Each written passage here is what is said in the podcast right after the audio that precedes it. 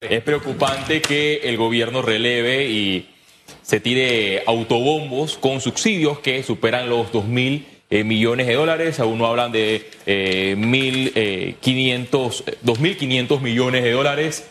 A mí esto me preocupa porque un Estado que aumenta su subsidio está destinado a tener muchas personas que dependan de estos montos. Aquí el gobierno nos ha centrado a destinar el dinero adecuado para la educación. Mire, si el gobierno de turno, este el, del presidente Laurentino Cortizo o el próximo en el 2024, establece una política económica centrada en la educación, yo le puedo vaticinar que en 15 años estos 2.500 millones de dólares designados a subsidio va a reducir.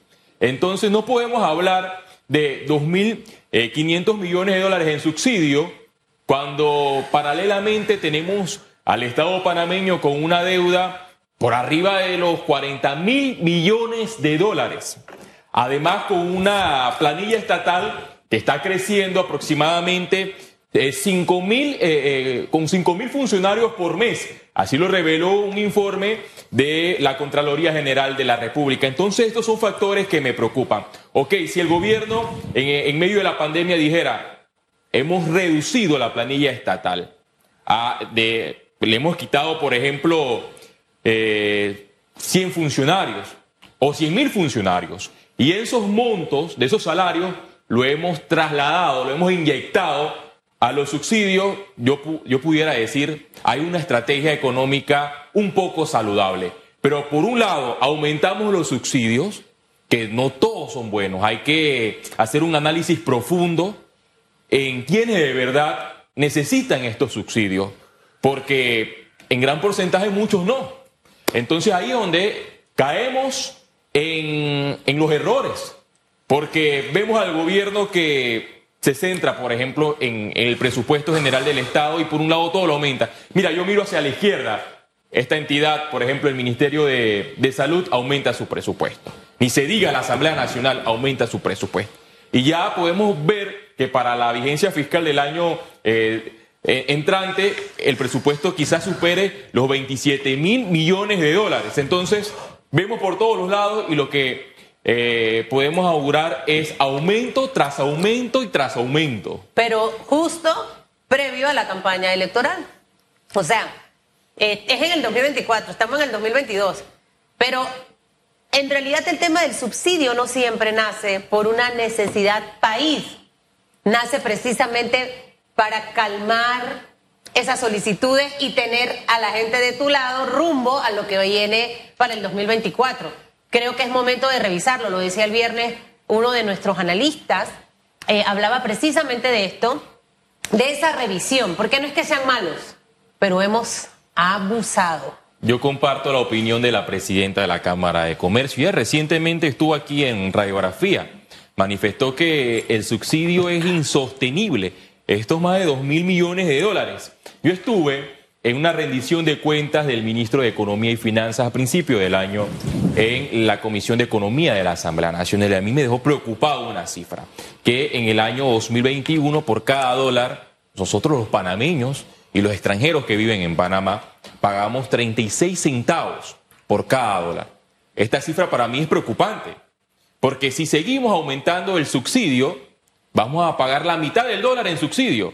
Es más, hay más, hay más montos en subsidio que lo que genera el mismo canal de Panamá. Esa línea de pensamiento precisamente se la compartía hace algunos segundos.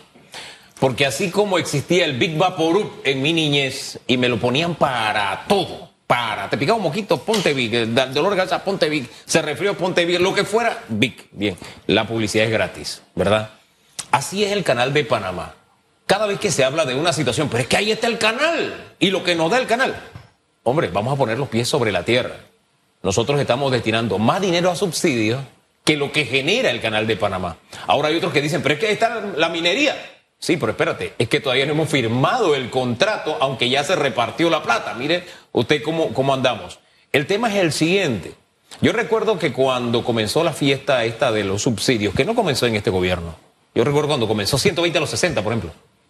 Eh, eh, se planteaba, oye, pero hay que, esto no puede ser eterno, hay que buscar una solución. Dijeron, vamos a llevar a cabo una estrategia para que la gente se jubile con la caja de seguro social. Claro que no pasó.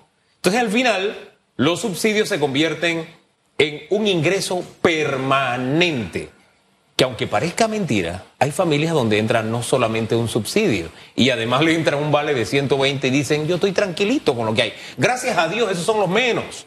Hay gente que aspira más y quiere más. Lo que sí es cierto es que hay que buscar alguna forma de corregir, porque ahora usted no le va a decir al empleado público, que sabe que te voto para reducir el tamaño. No, tiene que generar empleo de manera tal que ese funcionario que es un ser humano y que tiene sus ingresos para vivir, se sienta seducido por el sector privado o si ya tú lo sacas del engranaje, hay en el sector privado. Pero ahora el tema es cómo cortas el subsidio en medio de una situación como la que estamos viviendo.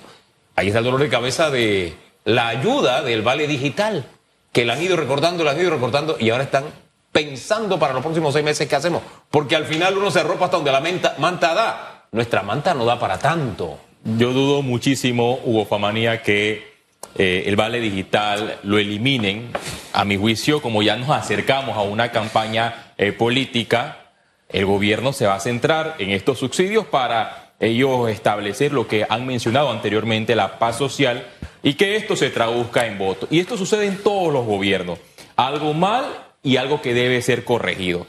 Entonces, me llama la atención, y es lo que sufrimos la clase media, que por un lado vemos estos subsidios y por otro lado gran parte de la clase media exige una regulación de los precios del combustible para todos, o sea, que sea integral, como lo ha mencionado la Cámara de Comercio, y no ha sido así. Ha sido destinado a un grupo determinado de transportistas. Si bien en la Asamblea Nacional se aprobó un proyecto de ley que crea un fideicomiso, si nos preguntamos qué es un fideicomiso, para decirlo en palabras eh, panameñas, es un colchón donde el gobierno debe analizar de dónde saldrán eh, el dinero para entonces amortiguar el golpe del precio del combustible y que abarque a todo. Y esto no se ha hecho.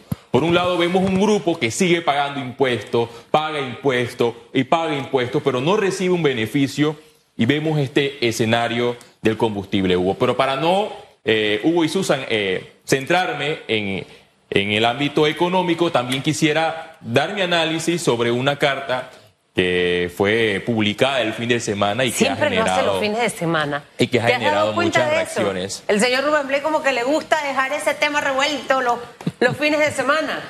Mira, eh, yo leí la carta, me tomé una taza de café muy temprano y pude hacer un resumen. Por ejemplo, el señor Rubén Blaze eh, señaló ocho puntos que el diario del expresidente Ricardo Martinelli, investigado por el caso New Business, Panamá América, destaca un resultado favorable. Dos, el comunicado de Martinelli es cuestionado porque eh, trata de elevarlo como una gloria. Tres, duda que la clase adinerada se pronuncie por la condena de los hermanos Martinelli y Linares. Además se refiere a las evidencias que obtuvo la Fiscalía en Nueva York y que por un lado no sabe si impactará o no a la República de Panamá. Anticipó que Martinelli eh, podría ingresar a la lista Clinton. Se pregunta si los miembros del partido realizando metas eh, saldrán del partido, de ese colectivo político. No cree que Martinelli gane las elecciones del año 2024. Dice que CD y el PRD son los que se han beneficiado de este fallo, pero que el señor Rómulo Rux es el candidato más viable. Bueno, y... ¿Por, qué, es el más viable según el señor Rubén Blake? Bueno, lo ve como una figura que, para decirlo con mis palabras, intachable. Yo tengo otra óptica, yo tengo otra óptica y quiero iniciar, por ejemplo, yo estoy en Panamá y cubro la fuente política y yo no me atrevo a asegurar quién va a ser el presidente de la República y es más quién no puede ser presidente de la quién República. Es intachable o no? En la, eh, más allá de lo intachable o no la carta habla de los sectores que apoyarían al señor Rómulo y el beneplácito de los Estados Unidos. Más, que el, más que el tema de, ser intachable, ¿no? Sí, eh, eh, eh, deja, por ejemplo, a, a Panamá como una república bananera. Es decir, que los Estados Unidos es el que tiene el poder para escoger al presidente de la República y no el poder del ciudadano que está en el artículo 2 de la Constitución de la República de Panamá, que solo el poder emana del pueblo. Entonces, vaticina que el expresidente de la República va a perder estas elecciones del 2024. Y yo lo que sí digo es que la pelea está reñida. No podemos descartar a ninguno de los candidatos porque hasta el momento las aguas están oscuras. Están oscuras y el señor Rux quizás tenga muchas probabilidades si llega a una eh, alianza con el partido panameñista, pero hay una pelea de ego. ¿Quién es el que va arriba y quién es el que va abajo? Por ejemplo, también pareciera que tuviera una bolita de, de cristal al señalar que el expresidente de la República ingresará a la lista Clinton. He escuchado muchos análisis sobre ello y creo que por ahí mismo podía, puede venir la, eh, las sanciones. Ok, no te condeno porque los mismos abogados del, de los hijos del expresidente de la República fueron los que decimos en buen panameño, los que los echaron el agua, los que lo señalaron y los que dijeron nosotros recibimos las coimas Odebrecht producto de un alineamiento que nos dio nuestro padre, el entonces presidente de la República, Ricardo Martinelli. Esto sí se da, va a ser un golpe grandísimo a la, a, la República de Panamá porque el señor eh, Martinelli tiene un emporio empresarial eh, donde están muchos panameños. Entonces, además a sus allegados, habla el señor eh, Rubén Blaze. Sobre el CD y el, el cambio democrático, Mira, yo no me atrevo a decir si Rómulo Rux logre superar esta prueba que tiene en el partido interno con la expulsión, con la señora Yanibel Ábrego, que quiere quedarse con el partido. Es un escenario muy difícil. Y usted no tiene la bola de cristal. Usted no tiene la de No, Madame no. Calalú. No me atrevo a decir quién va a ganar, quién va a perder.